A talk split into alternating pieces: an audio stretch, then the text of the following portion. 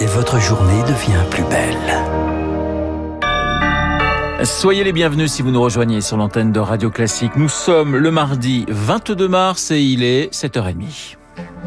La matinale de Radio Classique avec Renaud Blanc. Et avec Charles Bonner pour le journal. Bonjour Charles. Bonjour Renaud, bonjour à tous. À la une, la mort d'Ivan Colonna hier soir. Il est le visage de l'indépendantisme corse, condamné à la perpétuité pour le meurtre du préfet Erignac en 98.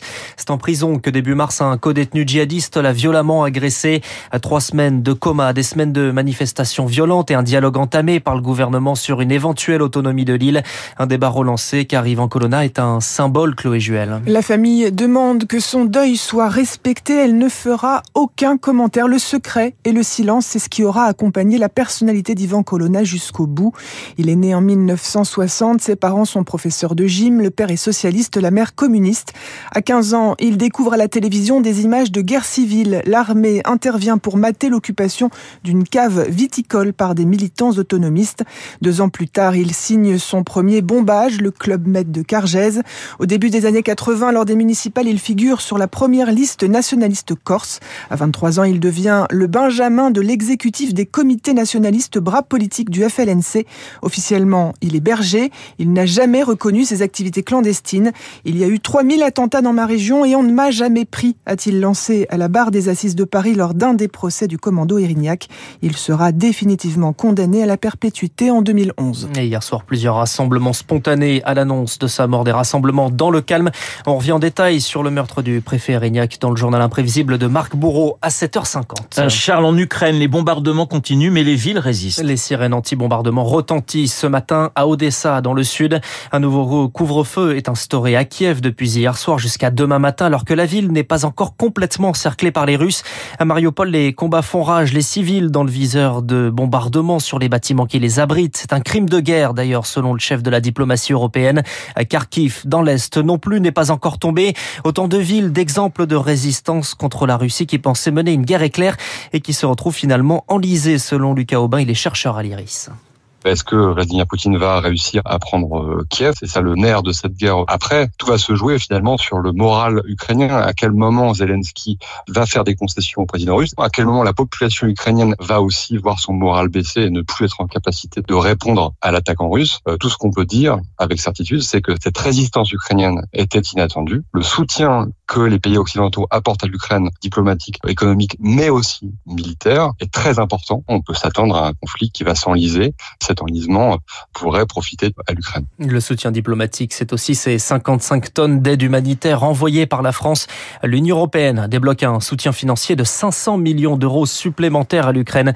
Et jeudi s'ouvre un sommet de l'OTAN, un autre du G7 et un Conseil européen, le tour en présence de Joe Biden, président américain. De son côté, le président ukrainien Volodymyr Zelensky ouvre la porte à des discussions sur le sort du Donbass, partiellement contrôlé par des séparatistes pro-russes et de la Crimée annexée. On reviendra en détail hein, sur cette situation euh, dans les spécialistes avec mon confrère des échos, euh, Yves Bourdillon. Charles, les discussions diplomatiques pourraient aboutir à de nouvelles sanctions contre la Russie. Mais les Européens ne sont pas encore prêts à se passer des hydrocarbures et leurs entreprises à quitter le marché russe. 700 entreprises françaises sont installées en Russie, dont 35 du CAC 40. Mais jusqu'à quand? Les salariés ukrainien de Leroy Merlin demande à l'enseigne de quitter la Russie. Une pétition lancée hier après le bombardement d'un centre commercial à Kiev, faisant au moins huit morts et touchant un magasin de Leroy Merlin. Mais à ce stade, l'entreprise contrôlée par la famille Muliez n'a pas prévu de quitter la Russie où elle réalise 18% de son activité mondiale. Émilie Vallès. Il faut que le roi Merlin prenne une position officielle et sorte de son mutisme, exigent les syndicats du groupe. Pour Jean-Marc Sicuto, délégué central CFTC majoritaire dans l'entreprise, la situation n'est plus tenable. Il faut que le roi Merlin prenne ses responsabilités et ferme la centaine de magasins russes. On peut aujourd'hui fermer les yeux et tourner la tête à côté. Maintenir aujourd'hui des magasins et on voit la pression aujourd'hui qu'il y a, c'est pas acceptable des missiles russes qui tapent aujourd'hui nos magasins en Ukraine. Voilà, il y a un moment, il faut dire stop. Je suis en colère contre l'entreprise qui ne répond pas aujourd'hui à ses obligations et qui botte en touche. Mais il ne faut pas abandonner pour autant nos 45 000 salariés russes victimes collatérales de ce conflit, poursuit ce syndicaliste. Si c'est fermé et s'ils ferment les magasins, nous, ce qu'on va exiger, c'est le paiement des salaires de tous les salariés euh, russes. On voit aujourd'hui euh, Ikea, euh, McDo qui ont fermé, mais continuent à payer les salaires. Alors d'aujourd'hui, l'entreprise, elle continue à payer les salaires de nos salariés en, en Ukraine, malgré la fermeture. Il faut continuer à les protéger salarialement. Mais on se doute que l'aspect financier joue aussi dans la balance. Le roi Merlin réalise 5 milliards de chiffre d'affaires dans le pays. Par ailleurs, en fermant ses magasins, le groupe craint-il de voir ses actifs confisqués par l'État russe? Difficile de le savoir car il était hier impossible de joindre la direction. Émilie Vallès, un conflit qui provoque la hausse des prix du carburant, mais bonne nouvelle, ils sont repassés sous la barre symbolique des 2 euros la semaine dernière. De quoi faire espérer une baisse continue. Prudence, il ne faut pas trop se réjouir, prévient Jacques Percebois, il est spécialiste de l'économie de l'énergie. Pour lui, ces variations illustrent surtout la volatilité des marchés. La tendance à long terme, c'est quand même le fait que les réserves commencent à s'épuiser. De toute façon, le nouveau pétrole, il est plus coûteux. Le pétrole de schiste aux États-Unis coûte relativement cher. Donc, euh, la tendance à moyen long terme est plutôt orientée à la hausse. Alors ensuite, euh, ça peut être exacerbé par euh, les considérations politiques de très court terme, les tensions militaires. Et puis, sur le très court terme, à l'inverse, il suffit qu'on parle de négociations entre la Russie et l'Ukraine pour qu'il y ait une certaine détente sur les marchés. Un propos recueilli par Anna Huo. Pour faire face à cette hausse, une remise de 15 centimes par litre est instaurée à partir du 1er avril, mais Jean Castex dit réfléchir à des mesures plus ciblées, un mécanisme pour l'après-élection présidentielle, à condition donc qu'Emmanuel Macron soit réélu, un candidat que le Premier ministre soutient dans une interview à TF1 hier soir. C'est un loisir barbare pour les uns, traditionnel pour les autres. La Fédération nationale de la chasse invite les candidats à un grand oral. Alors que les accidents se sont multipliés ces derniers mois, les prétendants se sont positionnés sur la question et ceux qui demandent son interdiction partielle, comme Yannick Jadot et Jean-Luc Mélenchon ne sont pas invités. Anne Hidalgo n'a pas répondu. Elle est à Limoges aujourd'hui pour un meeting commun avec François Hollande. 7h36 sur Radio Classique. Charles, c'est une autre frange de la population que les candidats tentent de convaincre, les abstentionnistes. Et cette année, on s'attend à un record de 29 à 33% des électeurs qui ne se déplaceraient pas selon un sondage BVA. Et parmi les plus abstentionnistes, les 25-34 ans.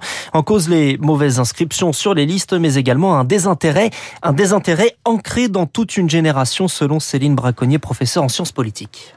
Les jeunes ne culpabilisent plus de s'abstenir hein, dès lors qu'ils ne trouvent pas de sens à se déplacer euh, vers les urnes. On estime qu'il y a un tiers de la participation électorale qui s'explique par l'habitude prise de voter. Ces jeunes qui votent de moins en moins au début, disons, de leur carrière euh, électorale, on n'est pas sûr de pouvoir euh, les récupérer et on n'est pas du tout sûr que les jeunes qui ne se mettent pas à voter dans les années à, venir prennent pas un chemin d'éloignement aux institutions qui soit de longue durée.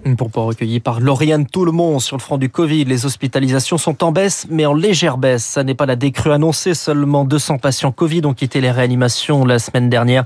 Les contaminations quotidiennes remontent environ 90 000 cas sur 7 jours. Et puis on termine avec les Jeux Olympiques de Paris et le comité d'organisation a dévoilé les contours de la billetterie. Et ce seront en tout 13 millions et demi de billets vendus pour les Jeux Olympiques et Paralympiques. Un, millier, un million de billets seront à 24 euros, la moitié à 50 euros ou moins. Alors pour en avoir un, le tirage au sort aura lieu. Les premières inscriptions commencent à la fin de l'année. Merci Charles. Charles Bonner pour le journal de 7h30. Euh, Il est 7h38 sur l'antenne de Radio Classique. Dans un instant, les spécialistes. Le spécialiste, mon confrère des échos, Yves Bourdillon, l'Ukraine et ses négociations qui patinent.